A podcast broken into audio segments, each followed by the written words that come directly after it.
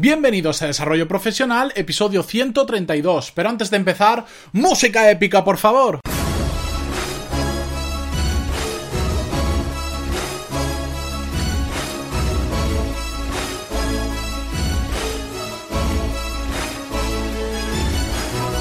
Buenos días a todos y bienvenidos a Desarrollo Profesional, el podcast donde hablamos sobre todas las técnicas, habilidades, estrategias y trucos necesarios para mejorar en nuestro trabajo, ya sea porque trabajamos para una empresa o porque tenemos nuestro propio negocio. Y hoy por fin es viernes 9 de junio de 2017. Y antes de comenzar con el episodio de hoy, dejadme que os recuerde, porque es muy importante para mí, que esta semana por fin he lanzado los cursos de desarrollo profesional que podéis encontrar en pantaloni.es, donde vais a poder profundizar mucho más en los temas que hablamos en el podcast, o como lo digo habitualmente, podéis aprender lo mismo que en un MBA, pero con clases puramente prácticas. Tenéis todos los cursos y todas las clases disponibles desde el minuto uno que os registráis. Además, cada semana subo tres clases nuevas. Y todo esto por un precio pues mucho más accesible que lo que cuesta un MBA tradicional, porque solo cuesta 15 euros al mes. Este miércoles ya hemos subido un curso de análisis, una nueva clase del curso de análisis de modelos de negocio, donde hemos estudiado el modelo de la parte publicitaria de Google. Ya sabéis que en este curso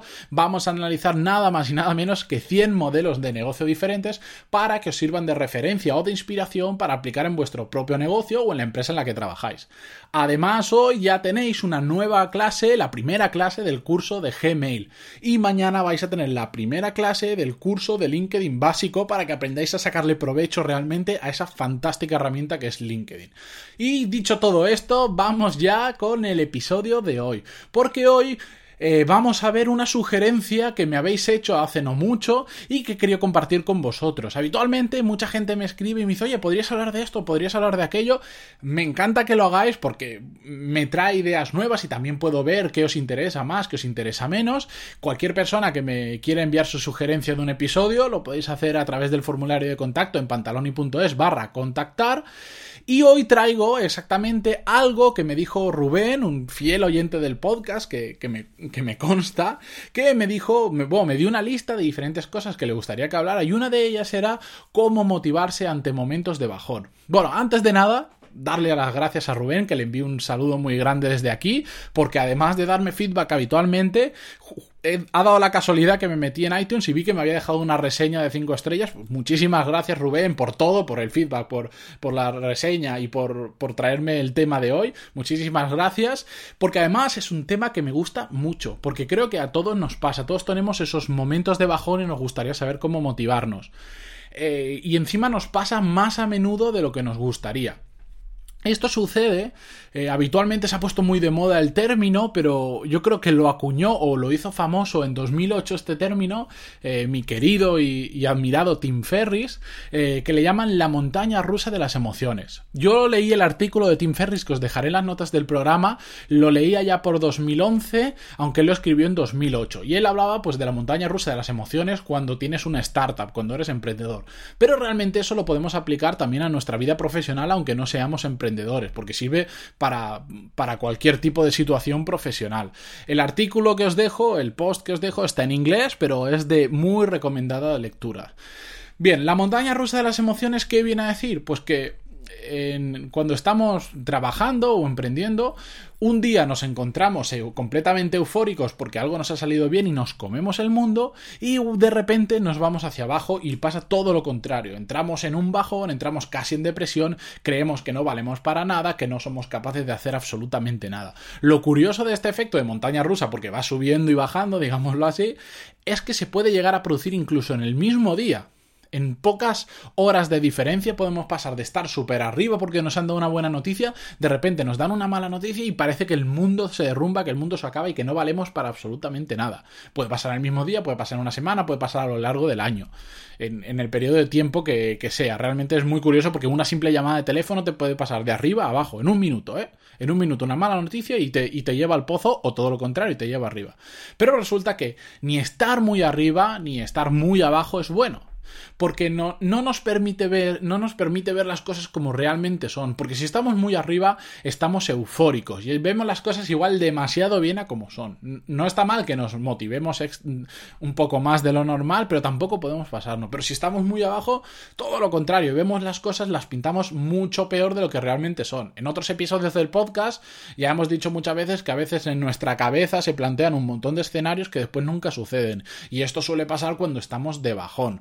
Creemos que se va a acabar el mundo cuando realmente el mundo va a seguir girando, pase lo que pase. Y todo esto os lo traigo y os lo comparto de esta forma porque a mí me ha pasado mucho. Y por suerte y con el tiempo y después de leer mucho y de probar diferentes cosas he aprendido a controlarlo. Y quería compartir con vosotros por lo menos la solución que a mí me funciona porque creo que a muchos de vosotros os puede funcionar o al menos os puede dar ideas para encontrar vuestro propio camino a motivaros cuando estéis en momentos de bajón. Y espero sobre todo que le sirva a Rubén, que fue quien me preguntó. Bien, la solución a este problema, la montaña rusa de las emociones, es que necesitamos un estabilizador. Un estabilizador podríamos decir, podríamos decir que es tanto alguien como algo que haga que, que nos baje cuando estamos muy arriba y que nos suba cuando estamos muy abajo.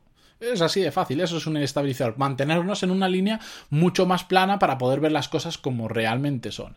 En mi caso, como a mí me sirve muy bien, hay dos elementos que me ayudan mucho en mi día a día. Uno lo llevo aplicando mucho tiempo y el otro lo descubrí hace no mucho.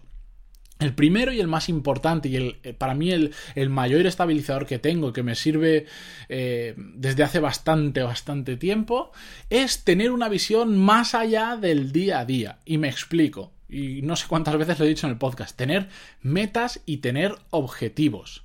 En, este caso, mi meta, ya lo sabéis, que es vivir muy bien de mi propia empresa. Y tengo objetivos para conseguir eso, como grabar un, un podcast diario, tal, tal, tal. Bueno, todos los que tengo. Tener metas y tener objetivos lo que me provoca es que me centre en lo que tengo o en lo que quiero hacer y no en lo que sucede. Es decir, yo puedo tener unos objetivos y puedo tener una meta. Y si voy por un camino que ese camino no funciona, saber que tengo una visión a largo plazo, esa meta a largo plazo que es vivir muy bien de mi propia empresa, lo que me dice es, aunque ese camino se haya cortado y no funcione y te haya ido mal, no te preocupes, busca otro camino para llegar a tu meta consigue otros nuevos objetivos, ve pasito a pasito, pero cambia de camino y sigue. Que un camino se acabe no significa que no haya ningún camino más para conseguir tu meta. El problema está en que normalmente ni nos establecemos metas ni nos establecemos objetivos y por lo tanto no tenemos prioridades. Y a la primera que nos sale mal decimos no valemos para nada. En cambio, cuando tienes una meta dices no, no, yo voy a conseguir eso. Y aunque ahora no me haya funcionado este camino, yo sigo siendo la misma persona, yo sigo valiendo, voy a buscar otro camino, porque mi meta es aquella y voy a llegar hasta ahí pase lo que pase. Y por eso tener esa meta te ayuda tanto a cuando te caes, cuando algo no te funciona. Por supuesto que, que yo también tengo días malos que digo, uff, no me estaré equivocando pero al final recuerdo qué es lo que quiero conseguir y lo que hago es cambiar el rumbo si es necesario, hacer las correcciones que necesite, cambiar los objetivos, que a mí nadie me impone mis objetivos, solo me los impongo yo. Y si los tengo que modificar porque no funcionan, los puedo modificar, que no pasa absolutamente nada, incluso si la meta es errónea o si la meta al cabo de un tiempo la consigo, crearé otra meta y no pasa absolutamente nada, porque la he conseguido o porque veo que es inalcanzable o porque ya no me satisface y crearé otra. Pero tener esa visión a largo plazo me impide que me me ayuda a que el día a día no me coma y que cuando un día o una semana o un mes lo tengo malo, tengo esa visión más allá que me va a hacer olvidarme de esta visión, digamos, eh, a corto plazo. Aunque hay una piedra en el camino, yo estoy, no estoy mirando la piedra, sino que estoy mirando mucho más allá. Saltaré la piedra y si me tropiezo, me levanto de nuevo y sigo por otro camino, ¿vale? Eh, la segunda cosa, uy, me emocionó un poco, se me, va, se me va hasta el aire de lo rápido que hablo. La segunda cosa que yo utilizo muchísimo para evitar esos días de bajón o para motivarme si ya estoy de bajón, es una frase que leí en un libro que tendréis el resumen la semana que viene en, para todos los que sois suscriptores de los cursos en el apartado de libros de la intranet. Eh, un libro que a mí me encanta muchísimo, que recomiendo tanto como, como desaconsejo, que es el de los siete hábitos de las personas altamente efectivas, porque es muy denso, es muy complicado leer y no gente que no está acostumbrada a leer o que no le gusta mucho de lo que habla, pues se termina aburriendo y lo termina dejando y te dicen, ¿para qué me recomiendas ese libro? Pues no lo recomiendo a ninguno. Dejo las notas sobre ese libro para todos los que sois suscriptores y cada uno que decida leerlo o no. Bueno, me voy al grano, que si no me lío. ¿Por qué os cuento todo esto? Porque en esa frase hay un, un apartado que me gusta mucho que se puede resumir eh, en, se puede resumir en una frase que es no es lo que sucede, sino cómo reaccionas a ello. Es decir, le voy a dedicar un podcast la semana que viene solo a esto, pero os lo quería traer como introducción.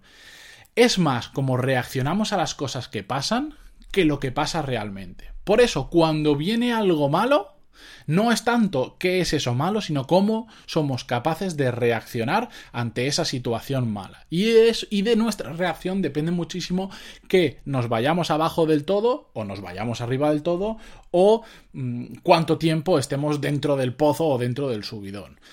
No os preocupéis, la semana que viene, el martes, creo que lo, subiré el martes y si no el miércoles, vamos a hablar solo sobre este tema. Eh, como conclusión, eh, solo quería deciros que no significa que, nuestra vida tenga que ser absolutamente plana. Por supuesto, unos días podemos estar más arriba y otros días podemos estar más abajo. Y cuando estamos arriba, pues disfrutemos un poquito de ese subidón.